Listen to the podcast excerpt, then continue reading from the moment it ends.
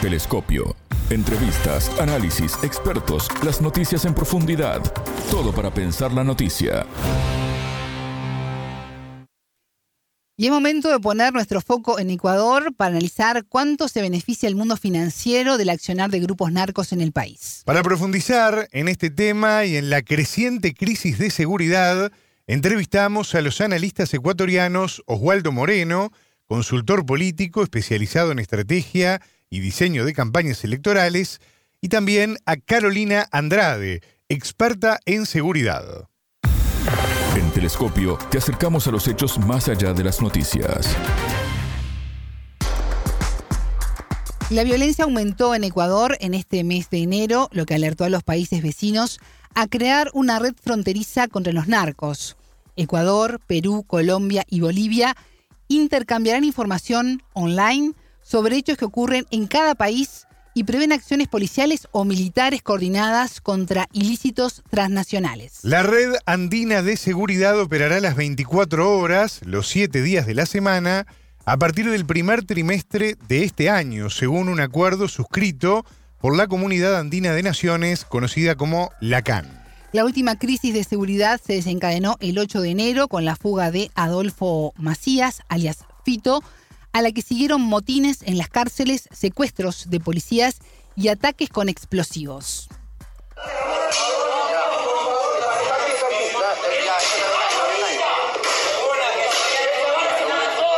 Que se vaya la policía, que se vaya la policía,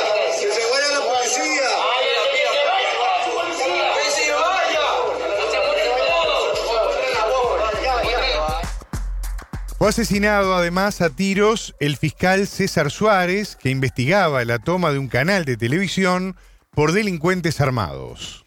La víctima había solicitado informes sobre Inda Peñarrieta, esposa del narcotraficante prófugo Fito, a pedido del gobierno argentino que expulsó el viernes a varios de los familiares del capo. ¿Cómo pasó Ecuador de ser un país de tránsito de la droga a un país de acopio que lo fortaleció la presencia del narco y lo vinculó más a los grandes productores como Colombia y México? El entrevistado. Oswaldo, bienvenido a Telescopio. ¿Cómo estás? Es un gusto recibirte. Buenos días, un gran saludo a, a la distancia a todas las personas que nos escuchan. A la orden. Oswaldo, el año comenzó con mucha violencia en Ecuador. La última crisis de seguridad se desencadenó el 8 de enero con la fuga de Fito Macías, a la que siguieron motines en las cárceles, secuestros de policías, ataques con explosivos. Fue asesinado además a tiros el fiscal que investigaba la toma de, de un canal de televisión por delincuentes armados. ¿Cómo analizás este arranque del año para Ecuador que ya transitó un difícil 2023? Bueno, primero un gran saludo a toda la audiencia de este medio de comunicación. Eh, siempre es un gusto poderlos atender y analizar lo que está sucediendo en nuestros países. Eh, bueno, primero partamos del punto de que Novoa ejerce un gobierno de transición, un gobierno de transición, un gobierno de transición que tiene un mandato de año y medio para concluir el, el, el poco recordado eh, Sí. gobierno de Lazo. Ese, ese es el primer paso. El segundo, eh, la situación en la que reside el país, un país que prácticamente el día que inaugura su mandato recibe el triste nombramiento de ser el país más inseguro de la región y en materia de crecimiento el más violento del planeta en función de su crecimiento y el no encontrarse en un estado de guerra. Dentro de ese escenario, bueno, la población reclamaba mucho la intervención de las Fuerzas Armadas, de la Fuerza Pública. Inmediatamente, eh, Lazo, que estuvo en el poder, argumentaba que eso no se lo permitía la normativa vigente, lo cual Novoa demuestra que no es verdad. Eso hace que intervenga las Fuerzas Armadas y aquí es importante hacer una puntualización, que, que a veces es medio dolorosa, pero creo que es necesaria. Eh, la, la lectura o la visión o la imagen que tiene un ciudadano, al menos de la generación de la democracia en Argentina o mi persona en Ecuador, de sus Fuerzas Armadas es totalmente distinta a la que pueda tener un uruguayo, un brasilero, un chileno, un paraguayo, un argentino. Eh, eh, es decir, acá la imagen que tienen nuestras Fuerzas Armadas, primero que es la institución mejor valorada, digamos, históricamente, y siempre termina junto con la Iglesia Católica como la, institución con mejor imagen. Segundo, la imagen que tengo yo, al menos de mi generación, es Fuerzas Armadas que están inmediatamente en las tragedias, cuando hay un deslave, cuando hay una tragedia natural, los primeros en intervenir son las Fuerzas Armadas, cuando hay una epidemia, los primeros en salir a vacunar son las Fuerzas Armadas, sumado a la gloriosa que digamos acá gesta del CENEPA en la guerra del Perú. Entonces partamos de esa imagen que tiene la Fuerza Armada en Ecuador versus la que puede tener en el sur del continente, ¿no? Entonces, esas Fuerzas Armadas que han sido convocadas están en este momento eh, interviniendo con una serie de operativos que indudablemente están dando resultados. Ahora, de nada va a servir la intervención de las Fuerzas Armadas si no hay una política de Estado, una política pública que apunte al problema medular de la violencia en el Ecuador, que es uno, la, ausencia de Estado y dos, la pobreza extrema. Entonces, esa pobreza extrema es a la que tiene que apuntar, digamos, el presidente Novoa como medida ya al mediano y al, a largo plazo, porque de nada va a servir que construyamos cárceles grandes, que saquemos al ejército permanentemente, si no hay solución en los problemas de fondo. Hablabas de las Fuerzas Armadas. ¿Cómo ves la cooperación regional eh, y en la inteligencia, teniendo en cuenta que el gobierno de Estados Unidos decidió ayudar a Ecuador y enviar a la comandante Laura Richardson, jefa del Comando Sur, a, ver esta situación? Mire, todo lo que hay un hay un uruguayo extraordinario de todos los tiempos que decía que cada vez que Estados Unidos salva un pueblo lo deja convertido en un manicomio o un cementerio. Eso nos decía Eduardo Galeano que lamentablemente ya no está aquí. Eh, lo que tenemos que entender desde ya desde el Ecuador es dos cosas. La primera que nadie va a resolver este problema ni los rusos, ni los chinos, ni los norteamericanos, simplemente los propios ecuatorianos, entendiendo que la seguridad es una política pública. Y segundo, que todo tipo de cooperación es bienvenida. Eh, no podemos negar el trabajo de inteligencia, la tecnología y los recursos con los que nos pueda respaldar Estados Unidos. Lo que creo que es inviable y no creo que es la solución, pero basando en un caso.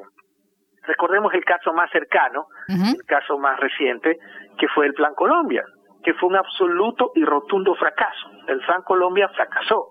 Hoy en día Colombia, no cada año, no cada mes, no cada semana, cada día rompe el récord universal de producción de cocaína. Después del Plan Colombia, que fue un fracaso rotundo. Entonces, si hablamos de una cooperación internacional, de una, digamos, de un, eh, eh, de una dotación de tecnología, recursos, por supuesto que es bienvenida, no solo la de Estados Unidos, pero si hablamos ya de intervención, si hablamos ya de tutelaje, lamentablemente, generalmente por la historia, casi siempre todos los resultados son, digamos, adversos a los países en los que interviene esta potencia. ¿Y cómo pasó Ecuador de ser un país de tránsito de la droga a un país de acopio, lo que fortaleció la presencia además del narco y lo vinculó más a los grandes productores, ¿no? Estoy hablando de países como Colombia y México, por ejemplo. Eh, para mí fue el abandono de unas políticas públicas que en su momento tuvieron control sobre este problema. A ver, lo, primero que tiene que saber o, determinar como una persona es que el crimen organizado no se termina ni se destruye, se controla, ¿sí? Esto es como el colesterol en su sangre, eso nunca va a desaparecer, usted sin, sin colesterol no, no podría existir, se controla. Entonces, el crimen organizado, el AMPA, se controla, no, no se destruye. Y teníamos mejores controles porque existían políticas públicas de seguridad que aplicó en su momento eh, hasta el gobierno de Rafael Correa en el año 2017 y esto se, se muestra o se, o se refleja en que había una, una cantidad de seis muertes violentas o 5.7 por cada 100.000 habitantes. Es decir, la etapa más segura de la historia del Ecuador fue producto de la aplicación de una serie de políticas públicas. Yo le pongo un ejemplo. ¿Sí? Ingresar a la penitenciaría litoral en el año 2016 era imposible sin pasar una serie de filtros y controles con tecnología. Hoy en día usted puede ingresar por la cerca casi que a la penitenciaría litoral y no hay control del Estado. Entonces, en ese contexto, el Ecuador termina así por una serie de abandono a ciertas políticas públicas de seguridad y fundamentalmente la entrega de recursos. El Ecuador hasta el año 17 invertía casi cinco puntos de su Producto Interno Bruto en seguridad como El Salvador. Hoy no llegamos al 3%. Entonces hay que entender que fue el abandono de una serie de políticas públicas, por ejemplo, se redujo un 80% el presupuesto carcelario, entre otras cosas, lo cual derivó y degeneró en esta crisis que hoy estamos viviendo. Eh, la crisis en el país ha generado que países andinos estén creando una red fronteriza contra los narcos. ¿Cómo está afectando todo esto no solo a los países vecinos, sino también a la región? Justamente ese es uno de los grandes problemas. Eh, el, más que los controles fronterizos, que esos están dotados de tecnología, recursos, son los controles clandestinos. Tomemos en cuenta que los Estados Unidos, que es los Estados Unidos no puede controlar su frontera, eh, que es desértica, calculemos cómo es la frontera en Ecuador y de los países andinos, por ejemplo, entre Colombia y Ecuador, que es por donde ingresa la mayor cantidad de cocaína, es, selva, es selva. Entonces, tener el control sobre la selva es bastante complicado. Yo creo que la cooperación tiene que ir en función de fortalecer a sus políticas públicas de seguridad y fundamentalmente lo segundo, que es a mediano y a largo plazo, el aplicar políticas que ataquen al, verdadero semillero del AMPA y de la fuerza pública, de la violencia, que es la pobreza extrema. Los países andinos deben de eh, apuntar a políticas públicas que reduzcan la pobreza extrema porque sin duda alguna es el semillero de la violencia y de la, de la delincuencia. Osvaldo, el empresario Daniel Oboa tomó posesión de la presidencia de Ecuador el jueves 23 de enero del año pasado. En ese momento, hace muy poco tiempo, eh, estaba claro que debía enfrentar tres crisis simultáneas, ¿no? En seguridad, eh, crisis económica y en energía, eh, con el incentivo además de cumplir el objetivo de ser reelegido en las elecciones del próximo año 2025. ¿Cómo ves la conducción política de Daniel Novoa hasta el momento? Mire, yo creo que Novoa es un presidente de transición eh, y debería o debe este, apuntarse a los problemas inmediatos que esos son los que si da resultados van a generar su reelección. Creo que fue un error sentarse con los organismos internacionales y decirle de entrada que, había que financiarlo para poderse reelegir. Creo que eso, eso fue un error para mí y que finalmente la gobernanza termina como todo oficio en el, en el, en el, en el ejercicio aprendiéndose o afianzándose. Eh, habría que ver, habría que esperar los resultados de, estos operativos, porque ya en su momento Lazo eh, sí tuvo control eh, momentáneo de la cárcel de la violencia, por ejemplo, tomarse fotos con, con eh, detenidos en el piso, esas, cosas, esas cosas muy, muy buquelescas son coyunturales. El tema es si se resuelve el problema carcelario en el, en el largo plazo y fundamentalmente si se ataca también a la fuente de financiamiento de, la, de, los crímenes, de los grupos de crimen organizado, que están generalmente en sectores financieros que, que ya le corresponde a la autoridad competente detectar.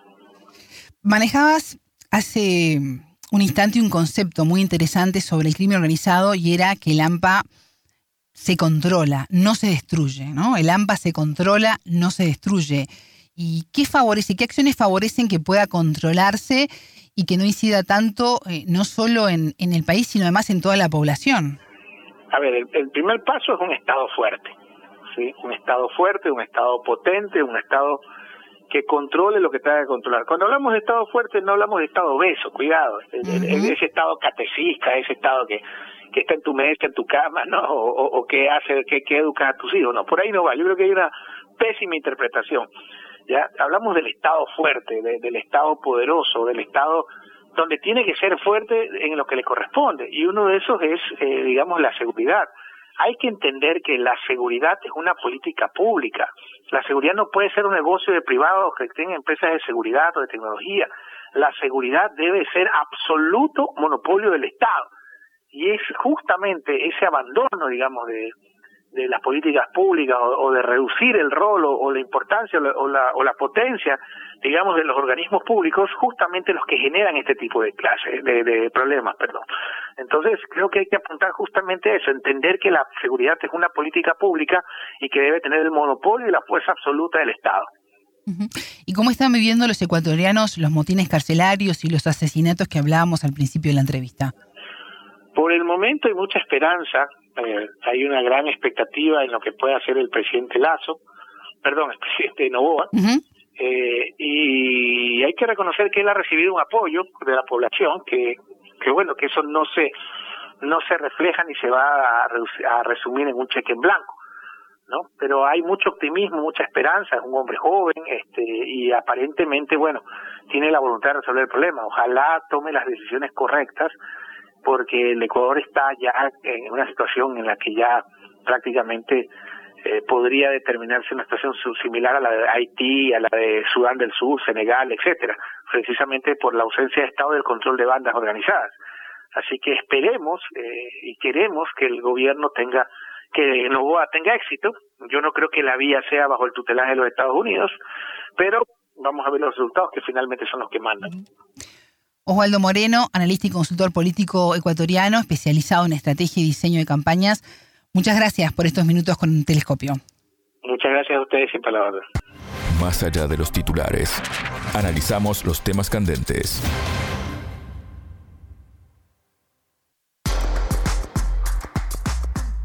El presidente Daniel Noboa asumió su mandato en Ecuador el 23 de noviembre de 2023 en medio de una severa crisis de seguridad a la que se sumaron la económica y la energética. Sucedió en el cargo a Guillermo Lazo tras vencer en la segunda vuelta electoral del 15 de octubre a Luisa González, candidata de Revolución Ciudadana afín al correísmo. Su acceso al gobierno se produjo tras el llamado a elecciones anticipadas por parte de su antecesor, Guillermo Lazo, por lo que el flamante presidente estará al frente del país por 18 meses. ¿Qué ocurrió en Ecuador para convertirse en uno de los países más violentos de América Latina? La nación se ubica entre Colombia y Perú, los dos mayores productores de cocaína del mundo. El primero es considerado el mayor exportador global de esta sustancia. La entrevistada. Carolina, bienvenida a Telescopio. ¿Cómo estás? Es un gusto recibirte. Hola, muy buenos días. Un gusto también poder acompañarlos. Un saludo a todas las personas que nos están escuchando y nos siguen. Carolina, Ecuador ha vivido un año complejo en el 2023, lo hemos estado hablando, pero arrancó el 2024 y también las primeras semanas se presentaron muy complicadas con asesinatos y hechos de extrema violencia que incluyen la toma de un canal por parte de los narcos y el asesinato del fiscal que investigaba el caso. ¿Cómo evalúas estos primeros días de, del año y qué podemos esperar? Bueno, eh, sí, son, es un incremento importante de la violencia criminal en el país. Lamentablemente no se han tomado las acciones eh, que se han venido pidiendo al gobierno nacional. No olvidemos que acabamos de tener elecciones recientemente en diciembre. El presidente ahorita se encuentra, acaba de cumplir dos meses en funciones, así que a esta crisis de gobernabilidad se ha sumado también la crisis de seguridad, lo que también ha retrasado el poder tener decisiones que puedan mantenerse en el tiempo. Eh, estos hechos, sobre todo el incremento de uso de artefactos explosivos en ciudades como Quito, pero también el incremento de violencia en Guayaquil, en Esmeraldas, no son temas nuevos, son temas que ya han venido sucediendo, pero que como decía, no se han tomado ningún tipo de decisión para evitar frenarlas.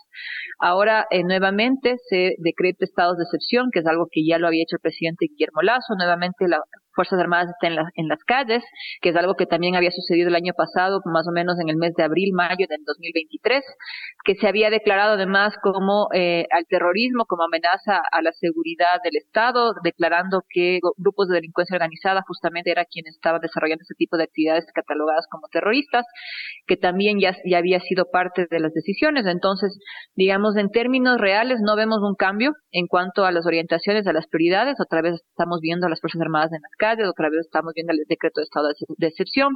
Lo que no vemos es la inversión pública para fortalecer las capacidades de la policía, que todavía es una policía debilitada, una policía que no ha tenido eh, cambio en cuanto a sus capacidades operativas, es decir, estamos esperando como chalecos, vehículos, dotación de armas, etcétera. Y con esto el presidente lo que ha hecho es conducir una narrativa más en la necesidad de buscar financiamiento para esta denominada, entre comillas, guerra interna, con la declaración de conflicto interno, eh, buscando sobre todo reformas de carácter económico urgente que básicamente están buscando eh, recaudación a través de aumento de impuestos, principalmente impuestos que eh, afectan a las personas más vulnerables. Mencionabas que no se no se están tomando políticas adecuadas para enfrentar los grupos delictivos. ¿Considerás que esto, sumado a la ofensiva de las organizaciones dedicadas al narcotráfico, están llevando al país y al Estado tal como lo conocemos a un serio riesgo? Eh, sí, estamos ya, digamos, se ha perdido muchísimo tiempo para actuar. Eh, tanto el, gobierno de Moreno como el gobierno de Guillermo Lazo tuvieron la posibilidad, ellos al frente del, gobierno y del Estado ecuatoriano y, sus ministros del sector seguridad tuvieron la posibilidad de tomar acciones en las cárceles, de recuperar el control de las cárceles, no lo han hecho, no les ha interesado o probablemente hubo demasiada incompetencia en cuanto al manejo de lo público porque los recursos que estaban asignados, a pesar de que ya habían eh, tenido una reducción presupuestaria, pues los recursos no fueron ejecutados. En el 2022, por ejemplo, el Ministerio del Interior ejecutó su plan anual de inversión, cuando por otro lado vemos la necesidad de que la policía esté equipada, no tiene ahorita, tiene graves eh, falencias a nivel operativo logístico básico. 2023, el año pasado, hasta eh, el primer semestre, el Ministerio del Interior había ejecutado solo el 8.4% de su plan anual de inversión y creo que terminó el año con una ejecución del 40%.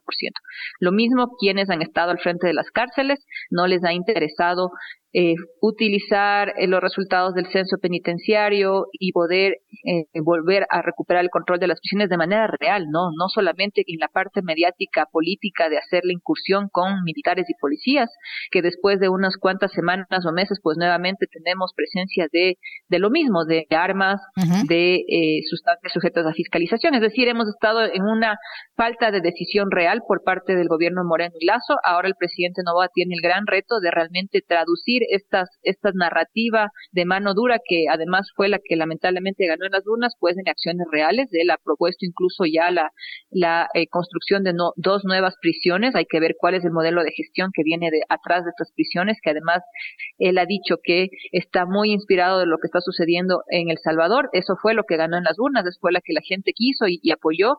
Sin embargo, ya eh, eh, lo que el, el, que pase de la narrativa de estos anuncios a realmente la inversión que requiere para tener estos espacios físicos es realmente ahí es donde está el, el gran. Carolina, el ciclo de la droga, que incluye el cultivo y la producción, el procesamiento y la cadena de distribución, además la llegada al mercado consumidor, al ser ilegal necesita contar con un componente ligado a lo financiero que le permita lavar el dinero, es decir, una manera de legalizarlo y que las ganancias ingresen al circuito legal. ¿Cuánto se beneficia el mundo financiero en todo esto? Bueno, en el Ecuador se estima que, eh, ¿cómo se llama? En el Ecuador se estima que más o menos están eh, circulando entre 3.500 a 5.200 eh, eh, millones de dólares que se mueven alrededor de diferentes actividades criminales cerca entre 2.100 a 3.500 estarían lavando en el, en el país. Este lavado de dinero se da el 70% a través del sistema financiero. Así que el sistema financiero, los bancos, las aseguradoras, eh, los sistemas de, incluso los sistemas de cooperativas, tienen que estar bajo el control mucho más estricto de las unidades de inteligencia financiera. ¿Cuál es el problema? Que los oficiales que tienen que reportar este tipo de irregularidades muchas veces actúan bajo los intereses de la entidad que les paga, que son justamente los bancos o las empresas o, las aseguradoras del, sector. Y eso debilita el que se reporte adecuadamente las transacciones o se hagan análisis mucho más eh, mucho más finos, además de la falta de herramientas tecnológicas que permita procesar esta gran cantidad de información que tiene el sistema financiero para poder realmente identificar redes de flujos financieros ilícitos, ¿no? Así que el 70% del dinero que se lava en el Ecuador del narcotráfico, pero también de la minería de oro que busca lavar el dinero del narcotráfico, legal e ilegal, no solamente de la minería ilegal de oro, sino también de la, de la legal, porque mucha de la minería ilegal lo que hace es lavarse en los, en los eh, mecanismos de, de, de formales de, del oro para ser exportados y sacados del país, pues esto es una total debilidad.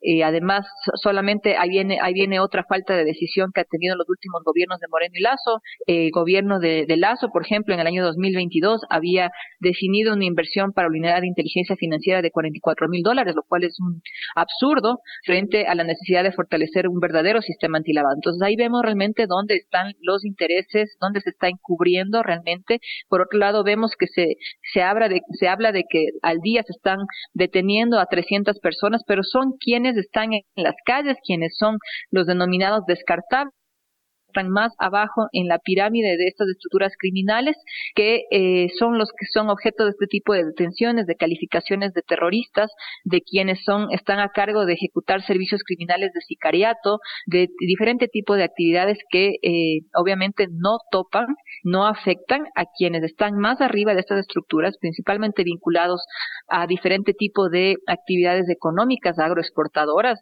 Pueden ser también estas empresas utilizadas como fachadas para el envío de la droga a través de los puertos y contenedores, donde realmente está eh, el, costo, las ganancias, la rentabilidad que buscan estas organizaciones, ¿no?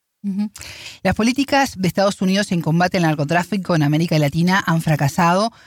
Hay una, un claro avance hacia el sur del continente en este sentido. Lo mismo pasa con las políticas sobre migración y lo que ocurre en el llamado Triángulo Norte, que incluye Honduras, Guatemala y El Salvador. ¿Por qué consideras que Novoa mira a Washington y abre sus brazos a la Casa Blanca para recibir su apoyo? Así es, es una política que ha fracasado. Solamente basta mirar el aumento histórico de cultivos de uso ilícito de coca en Colombia. El último reporte 2021 habla de este nivel histórico que está al mismo nivel que cuando comenzó a ejecutarse el Plan Colombia. Es decir, los últimos 23 años, al menos, eh, no hemos tenido un eh, hemos tenido un incremento de la violencia, no solamente en Colombia, sino en el resto de países de América Latina, un debilitamiento de las instituciones, una migración forzada que sigue creciendo. Ecuador es la segunda nacionalidad que más está migrando de manera forzada utilizando rutas críticas como el Darién, niños y, niños eh, solos que intentan cruzar la frontera entre México y Estados Unidos.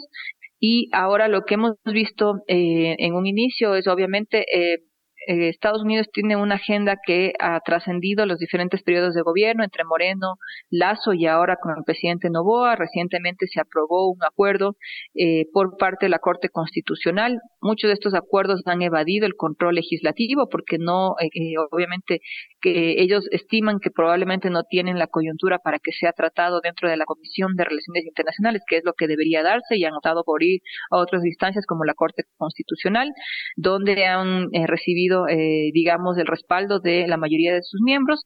Sin embargo, esto eh, ya al mirar un poco más en detalle, sí tiene implicaciones importantes, sobre todo tomando en cuenta los abusos y las y las eh, irregularidades que se han dado en otros países, ¿no? Sobre funcionarios que han venido a actuar y que muchas veces, pues, han eh, mal utilizado los privilegios que han tenido dentro de este accionar o estos planes, ¿no? Hay, hay que hablan de que el plan Ecuador ya estaría en marcha, que es algo que incluso públicamente Guillermo Lazo lo había anunciado.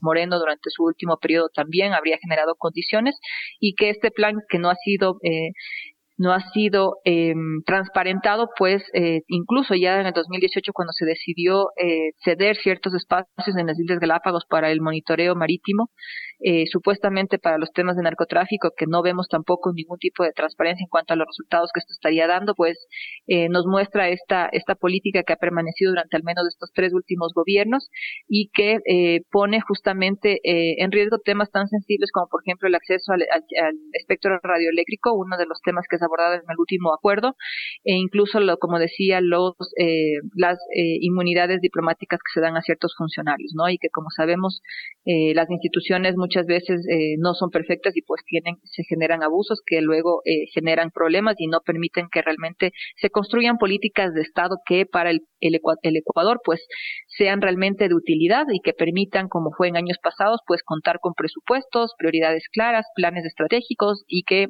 de manera eh, soberana pues se pueda actuar en este ámbito tan crítico en coordinación, eso sí, con la cooperación internacional, pero con la definición de prioridades por parte del Estado ecuatoriano. Carolina, está claro que el narcotráfico es un negocio que está fuera de la ley y que es muy rentable. En el caso de comenzar a dar con la tecla y revertir la situación actual, ¿Cuánto le lleva a un país y a la sociedad en general recuperarse de los daños causados por los grupos narcos y su creciente violencia?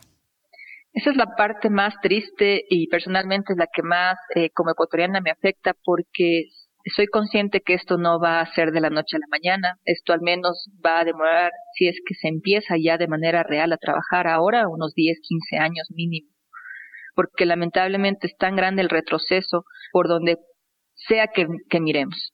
Cuando miramos territorios que son cooptados por la criminalidad, cuando vemos poblaciones que, eh, sobre todo niños y jóvenes, que su modelo de referencia de vida. Son los grupos de delincuencia organizada, cuando están cooptados incluso por música, por narcocultura, que es que, la cual eh, está dentro de su día a día, vemos la gravedad de lo que está pasando en el país, ¿no?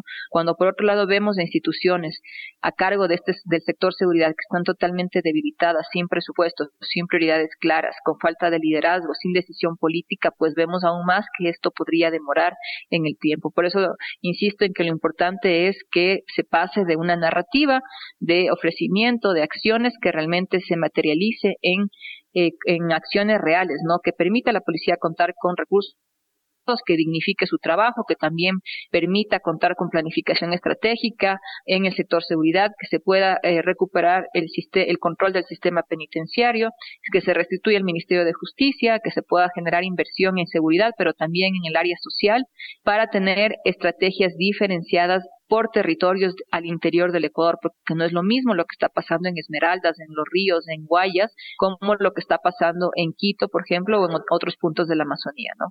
Carolina Andrade, analista ecuatoriana, experta en seguridad. Muchas gracias por estos minutos con Telescopio. Muchísimas gracias a ustedes. Un saludo. Telescopio. Ponemos en contexto la información. Hasta aquí, Telescopio. Ya lo saben, la frase del día la escucharon en Telescopio. Todas las caras de la noticia en Telescopio. Que el crimen organizado no se termina ni se destruye, se controla. ¿sí? Esto es como el colesterol en su sangre, eso nunca va a desaparecer. Usted sin, colesterol no, no podría existir, se controla. Entonces, el crimen organizado, el AMPA, se controla, no, no se destruye. Y teníamos mejores controles porque existían políticas públicas de seguridad que aplicó en su momento eh, hasta el gobierno de Rafael Correa en el año 2017 y esto se, se muestra o se, o se refleja en que había una, una cantidad de seis muertes violentas o 5.7 por cada 100.000 habitantes. Es decir, la etapa más segura de la historia del Ecuador fue producto de la aplicación de una serie de políticas públicas. Yo le pongo un ejemplo. Ingresar a la penitenciaría litoral en el año 2016 era imposible sin pasar una serie de filtros y controles con tecnología. Hoy en día usted puede ingresar por la cerca casi que a la penitenciaría litoral y no hay control del Estado. En el Ecuador se estima que más o menos están eh, circulando entre 3.500 a 5.200 em, eh, millones de dólares que se mueven alrededor de diferentes actividades criminales cerca entre 2.100 a 3.500 estarían lavando en el, en el país.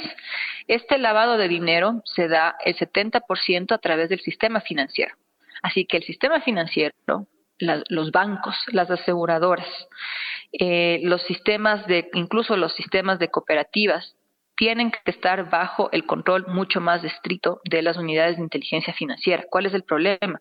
Que los oficiales que tienen que reportar este tipo de irregularidades muchas veces actúan bajo los intereses de la entidad que les paga, que son justamente los bancos o las empresas o, las aseguradoras del, sector. Y eso debilita el que se reporte adecuadamente las transacciones o se hagan análisis mucho más, eh, mucho más finos. Telescopio. Un espacio para entender lo que sucede en el mundo.